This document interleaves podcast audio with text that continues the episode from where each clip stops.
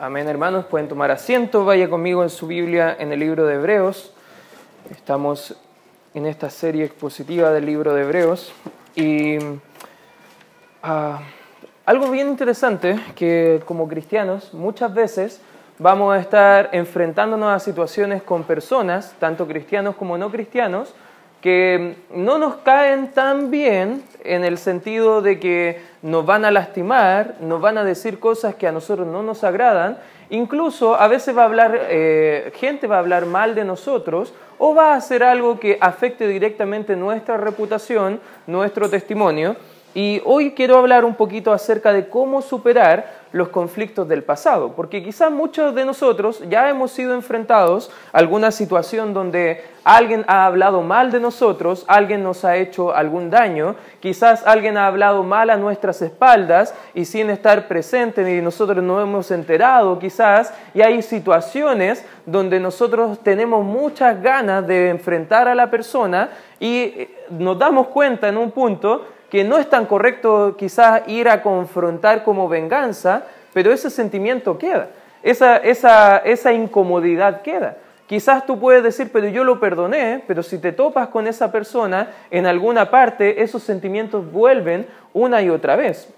La amargura es algo que va a, hablar acá el escritor de Hebreos en el capítulo número 12 y justo va a hablar acerca de esta actitud que nos impide estar en paz con todo. El perdón simplemente es entregar el sentimiento o derecho de venganza o guardar el rencor hacia el ofensor completamente al Señor. Perdonar a una persona no es solamente decir te perdono, sino que es ceder completamente nuestros derechos completamente al Señor para que Él actúe en nuestro lugar. Amargura, en otras palabras, va a ser todo lo opuesto. Es simplemente guardar ese derecho de querer nosotros hacer justicia por nuestras manos. Es guardar ese sentimiento de rencor, de amargura, que en realidad no nos va a ayudar. Como cristianos tenemos una misión, una tarea acá en la tierra, que es estar en paz con todos los hombres para poder buscar la santidad. ¿Cuántos de nosotros queremos ser hijos de Dios santos? Amén.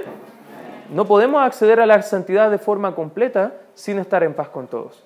Por eso si a lo mejor alguien te ha lastimado, Quizás ya lo has perdonado, pero vuelven esos sentimientos una y otra vez. Justo el mensaje el día de hoy vamos a ver principios prácticos de cómo superar conflictos del pasado. Hebreos capítulo 12, versículo 12, para dar contexto, está hablando todo acerca de poner nuestros ojos en Jesús, que es el autor y consumador de la fe. Ya ha hablado de cosas que debemos quitar, todo peso, todo pecado, y ya viene a hablar de cosas prácticas, ejemplos concretos. ¿Qué es un peso? ¿Qué es un pecado que no nos permite asemejarnos a la imagen de Cristo? Y el versículo 12 dice, por lo cual, levantad las manos caídas y las rodillas paralizadas y haced sendas derechas para que vuestros pies, perdón, eh, para vuestros pies, para que lo cojo no se salga del camino, sino que sea sanado. Versículo 14, y estos son los dos textos que vamos a dar énfasis el día de hoy. Seguid la paz, ¿con qué dice? Con también con ese hermano que a lo mejor no me cae tan bien. También con ese vecino que me provoca irritación. También con ese compañero de trabajo o colegio que, seamos honestos, nos cuesta soportar. La Biblia dice que debemos estar en paz con todos. La paz es ausencia de enemistad, es ausencia de conflicto. Por eso la Biblia nos manda a estar en paz con todos. Fíjate, dice la Escritura, y la santidad sin la cual nadie verá al Señor. Mirad bien. Y esas dos palabras son claves. Porque a veces nosotros podemos pensar, incluso podemos estar en esta misma reunión pensando, yo no tengo ningún problema con la amargura, yo sé perdonar a todos. No, pero el escritor está diciendo, mira bien, probablemente hay algo que todavía no ha sido completo en tu perdón hacia esa persona. Mira bien, no sea que alguno deje de alcanzar la gracia de Dios, que brotando alguna raíz de amargura, interesantemente que la raíz brota porque estaba adentro guardada, no es que aparece por arte de magia, es que ya estaba, fíjate lo que dice, os estorbe y que por ella muchos sean contaminados. La amargura es una fortaleza de Satanás que puede ser derribada a través de la, la ayuda de la gracia de Dios. Lo interesante es que si tenemos amargura, dejamos de alcanzar la gracia. Pero cuando pedimos a Dios su gracia, podemos tener victoria sobre la amargura. Por eso el día de hoy vamos a ver brevemente algunos principios bíblicos. Quiero que vayas conmigo a varios pasajes de la Escritura para que comprendamos bien este texto, para que podamos tener victoria sobre conflictos del pasado. En primer lugar, ¿qué debemos entender, hermanos? En primer lugar, la amargura da lugar al diablo. La amargura es un pecado. Y eso debemos estar bien claros nosotros como cristianos, que no hay sentimiento de rencor o derecho de venganza que Dios lo permita. Y lo vamos a hablar un poco más adelante, pero acompáñeme, guarde su espacio ahí en Hebreos y acompáñeme por favor al libro de Efesios, Efesios capítulo 4, uno de los textos bien interesantes de la Escritura, que nos va a mostrar en el comienzo del capítulo cómo es andar como es digno del Señor, cómo es comportarse como un hijo de Dios, y dentro de ese comportarse de la forma adecuada significa también tener la actitud correcta hacia los hermanos en la iglesia. Fíjate lo que dice el 26 de la Escritura, Efesios 4, versículo 26, airaos, pero no, ¿qué dice? No se ponga el sol sobre vuestro enojo. La ira bíblica simplemente es una emoción fuerte al ver la injusticia. Cuando tú has enfrentado injusticia en tu vida, seamos honestos, ¿cuántos sienten una emoción fuerte hacia otra persona? ¿Ya te ha pasado? Quizás muchos de nosotros. Porque la ira es una emoción fuerte al ver una injusticia. Pero ¿qué pasa? Que cuando nosotros no manejamos esa emoción fuerte bajo los parámetros de la voluntad de Dios, puede estar esa línea fina de caer en otros pecados, como lo que vamos a ver, la amargura. Cuando tú te enojas y no quieres perdonar al ofensor durante el mismo día, ahí entra algo en tu corazón, en tu alma. Fíjate lo que dice el 27. Ni deis lugar, ¿a quién dice? Cuando tú no perdonas de la forma correcta, recuerda, perdón es entregar a Dios todo sentimiento, todo deseo, todo derecho de venganza hacia la, persona que te ofendió. Cuando tú no haces eso en el mismo día de la ofensa, estás dando la puerta abierta al diablo para que entre a trabajar en tu alma. La palabra dar lugar ahí en la escritura es en un terreno cedido judicialmente bajo una acta. Es como cuando tú vas a la notaría, entregas una acta completa de lo que es tu casa a otra persona, imagínate simplemente tú le estás diciendo al enemigo, bueno, ven a mi alma, yo te hago todos los papeleos, te facilito todo, la, todo el trabajo y tú ya tienes todo el derecho de hacer lo que quieras con mi alma. Eso hacemos cuando no perdonamos en el momento indicado. Y a veces nosotros sabemos que tenemos que perdonar, pero al no hacerlo, como vimos en el principio número uno, la amargura es no perdonar, es guardar ese sentimiento de venganza y por ende la amargura da lugar al diablo. Porque si tú no perdonas de la manera de Dios, tú estás abriendo puerta al enemigo para que en tu alma haga estragos. En segundo lugar, también, ¿qué es la amargura? La amargura contamina el alma. Si volvemos al libro de Hebreos, capítulo número 12, fíjate lo que dice el versículo 15, dice, mirad bien, no sea que alguno deje de alcanzar la gracia de Dios, que brotando alguna raíz de amargura os estorbe, y fíjate, y por ella muchos sean, ¿qué dice? Contaminados. ¿Por qué la amargura contamina? Es porque la amargura envenena tu alma. La amargura lastima tu alma.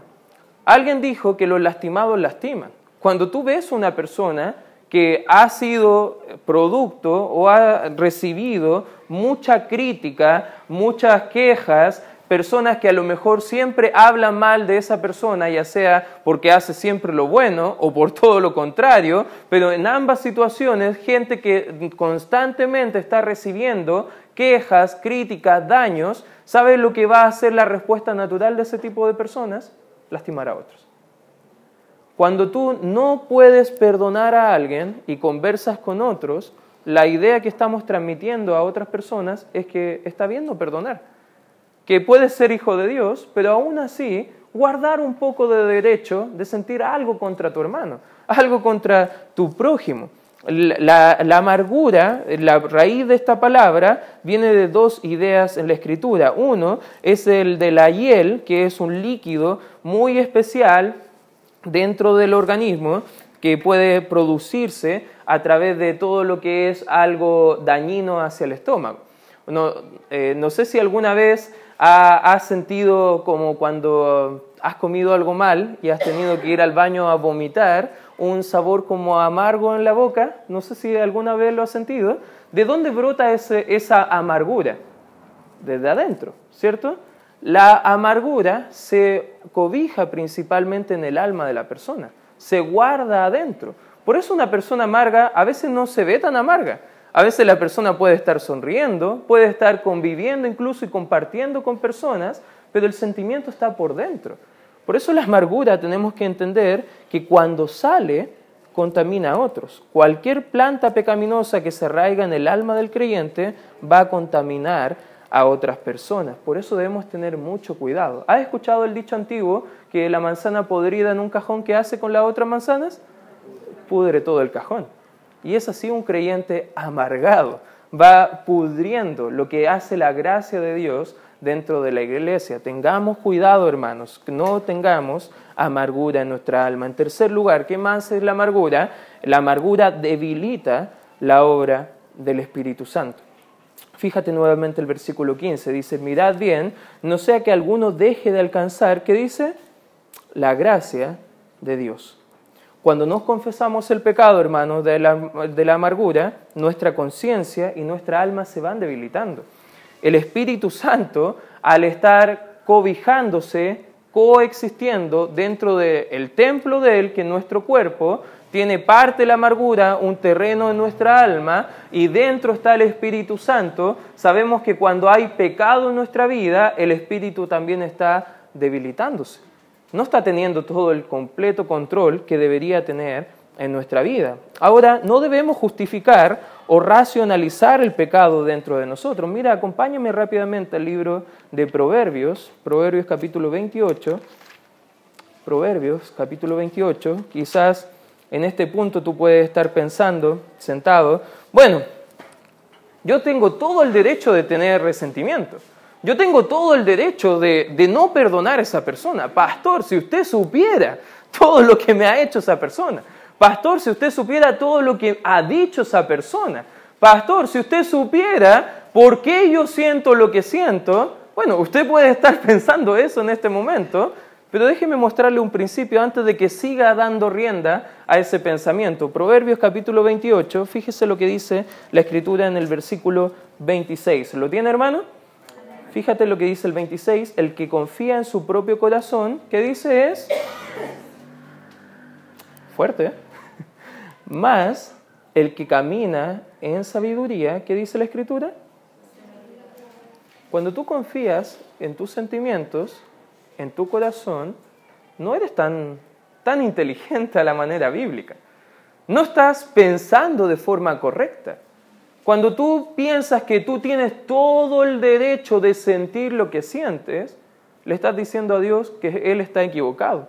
Porque la Biblia dice que no tenemos ningún derecho a sentir lo que estamos sintiendo. Amén. Y sé que no es cómodo, pero quizás tú pienses que Dios te entiende, que Dios justifica tu falta de perdón, que Dios incluso puede ayudarte a través de toda esa falta de perdón, pero quiero mostrarte algunas cosas que Dios nos manda en la Escritura. Mira, acompáñame rápidamente al libro de Colosenses, Colosenses capítulo 3, Colosenses capítulo 3, vamos a ver algunos textos de la Escritura y luego vamos a ir nuevamente al libro de Efesios. Colosenses capítulo 3, fíjate lo que dice el versículo 12 y el versículo 13. Cuando lo tengan, ¿me puedes dar un fuerte amén, por favor? Fíjate lo que dice la Escritura. Vestidos, pues, como escogidos de Dios, santos y amados, de entrañable misericordia, de benignidad, de humildad, de mansedumbre, de paciencia, versículo 13, este es el versículo importante acá según este estudio, soportándoos unos, ¿a qué dice?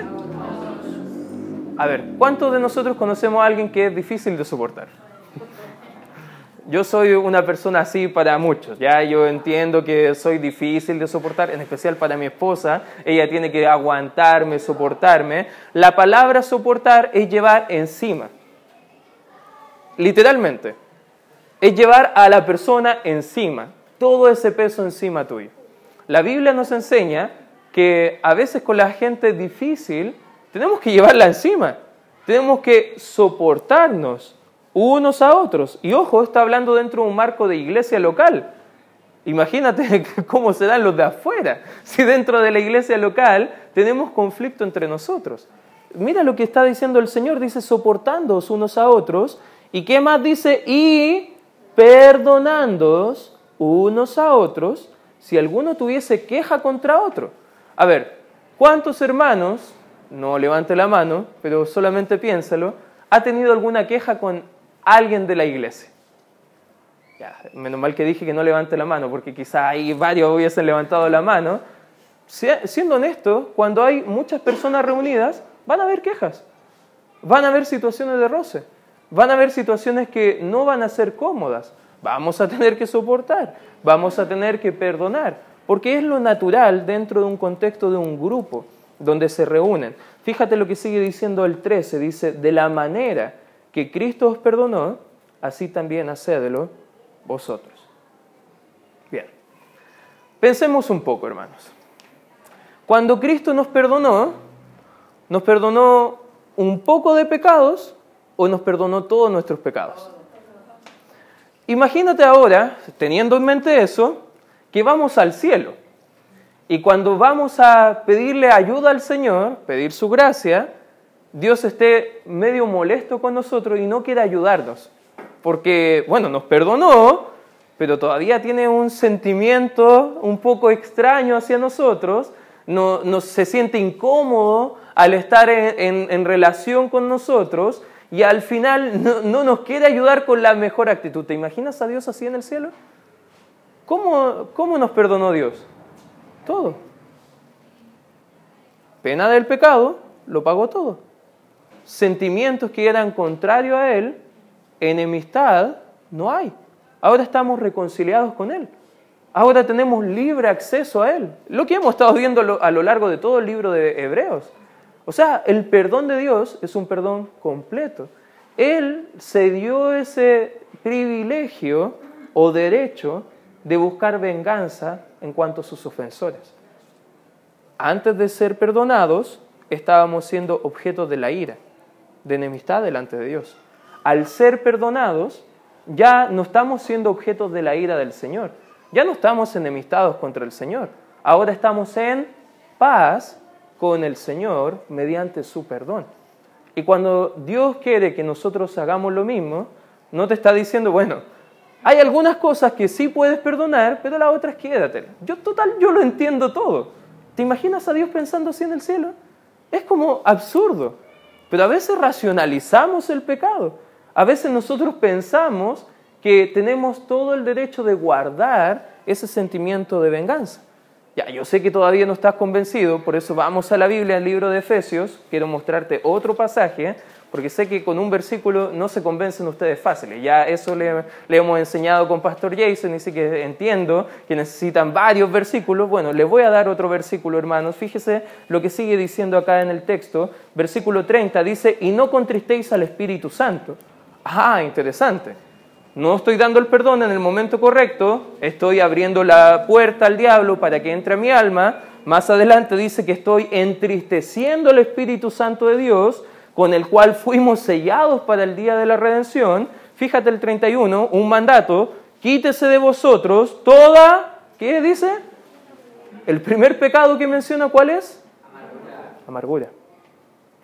Enojo. Ira. A ver, algunos acá luchan con esto también. Yo entro dentro de esta categoría. Gritería, maledicencia, malicia. Toda esta categoría tiene que ver con falta de perdón. ¿Te sientes enojado hacia una persona que ya has perdonado y es, es raro, pero sientes ese, ese sentimiento hacia esa persona? Bueno, la Biblia dice que debemos quitar, pero es difícil. Bueno, fíjate lo que dice la, la Biblia en el 32. Antes bien, ya, no tenemos que ser amargados, enojones, iracundos, gritones y todo lo demás que dice el versículo 31. 32, antes bien, sed benignos unos con otros, misericordiosos. Esa palabra es interesante. Esa palabra la ocupa Dios hacia nosotros. Y es que Dios decide pasar por alto la ofensa. Dios decidió eso. ¿Cuántos de nosotros hemos ofendido al Señor? Damos gracias a Dios por la misericordia del Señor, porque Él decidió pasar por alto en su gracia. Eso se llama misericordia. Dios no nos da lo que merecemos.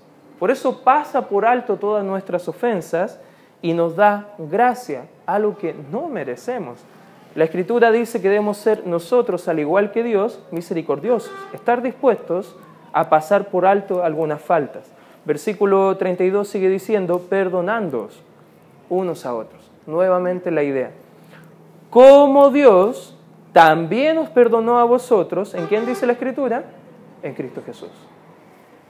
Cuando entendemos que la amargura da lugar al diablo, contamina el alma, debilita la obra del Espíritu, ¿sabes qué? Lo que debemos estar nosotros dispuestos ahora, eh, al entender estas verdades, es decirle al Señor, yo no quiero tener más este sentimiento dentro, te lo quiero entregar.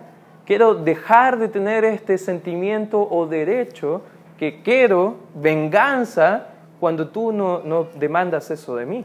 Pero ahí no se queda la amargura. Fíjate, en cuarto lugar, la amargura también estorba la obra de la gracia.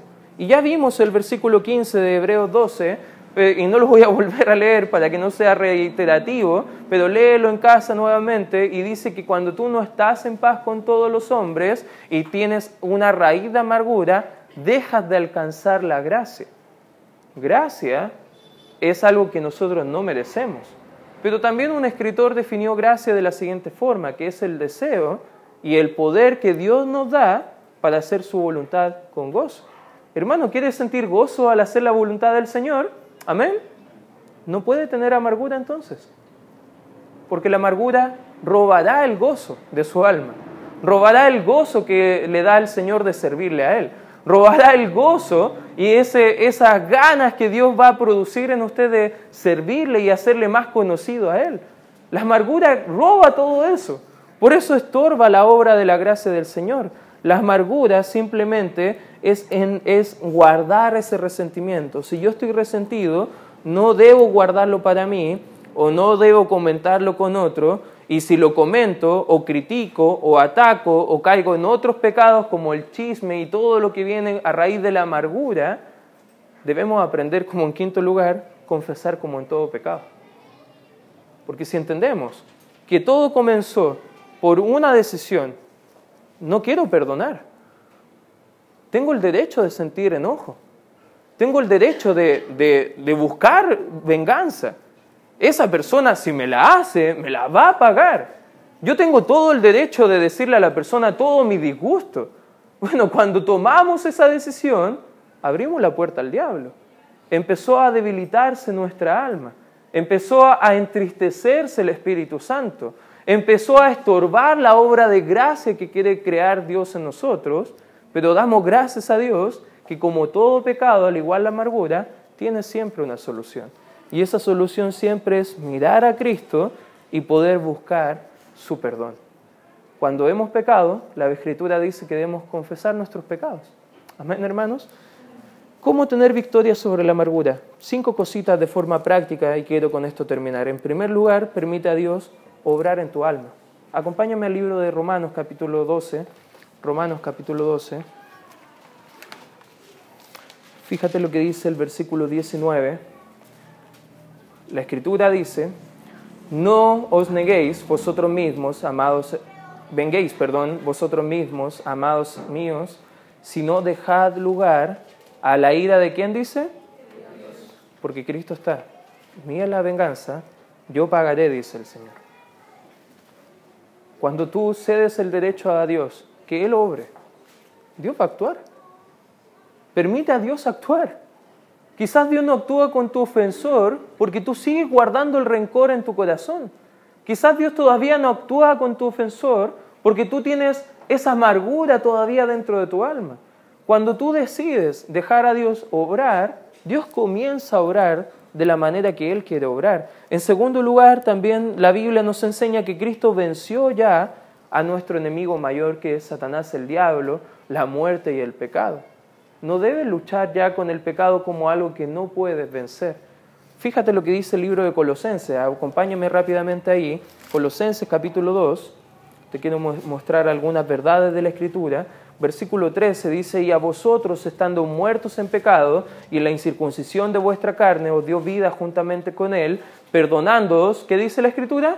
Todos los pecados anulando el acta de los decretos que había contra nosotros, que nos era contraria, quitándola de en medio y clavándola en la cruz, y despojando los principados y las potestades, los exhibió públicamente, triunfando sobre ellos. ¿En qué dice la Escritura? Cristo ya venció el pecado. Usted ya puede tener victoria sobre la amargura. Quite ese sentimiento o ese pensamiento que usted no puede perdonar porque la amargura es falta de perdón y eso es pecado.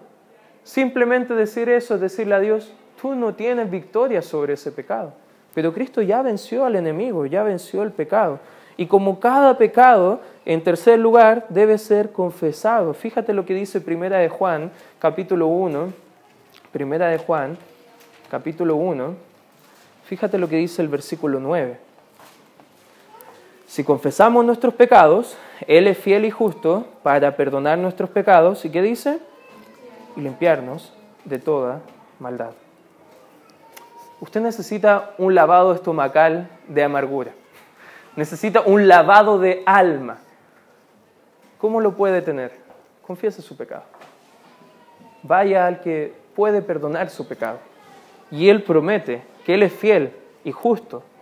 Perdona su pecado y le limpia. Amén, hermanos. Permita a Dios obrar. Cristo venció el pecado. Confiesa tu pecado. En cuarto lugar, también debes perdonar al ofensor como Cristo te perdonó a ti. Ya lo hemos leído una y otra vez. ¿Cómo te perdonó Cristo? Todo. Está dispuesto a perdonar todo a la persona. ¿Lo merece?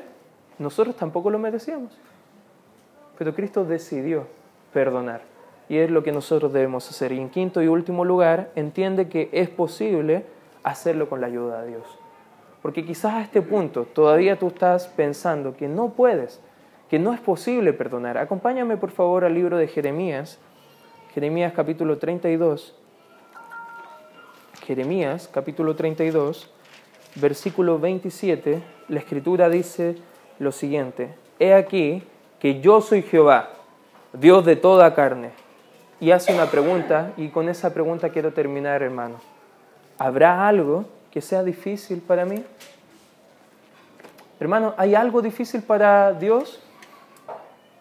¿Puede ayudarte a poder perdonar a esa persona que para ti es difícil de perdonar? No hay nada difícil para Dios. Quizás cuando estamos luchando con un pecado pensamos que es imposible tener la victoria. Pero Dios nos dice, no hay nada imposible. Déjame obrar. Yo ya vencí el pecado, ya puedo perdonarte, solo tienes que acercarte y, y entregarlo, ceder tu derecho de buscar venganza. Cuando lo hacemos, hermanos, perdonamos de la forma correcta.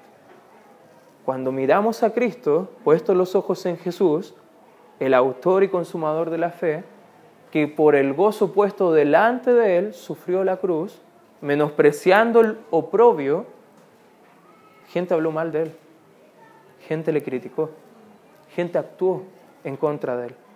¿Y qué hizo él? Les perdonó. ¿Y sabes con qué actitud les perdonó? Con gozo. Y esa es la actitud que Dios quiere que tengamos nosotros. Que quitemos todo este peso, todo este pecado. Este pecado de la amargura es uno de los muchos pecados que va a hablar el escritor que debemos quitar como cristianos para alcanzar la gracia del Señor. Y te quiero animar, hermano. Deja tu pecado, deja la amargura entrégaselo al Señor. Y sabes que Dios va a aliviar tu corazón, quitar ese peso y vas a poder servirle a Él con toda libertad y con las manos abiertas, simplemente diciéndole, gracias Señor, porque tú has hecho una obra grande en mí. Vamos a orar. Gracias Señor por este tiempo estudiando tu palabra. Te pido y te ruego Señor que nos ayudes a poder entender el pecado como lo que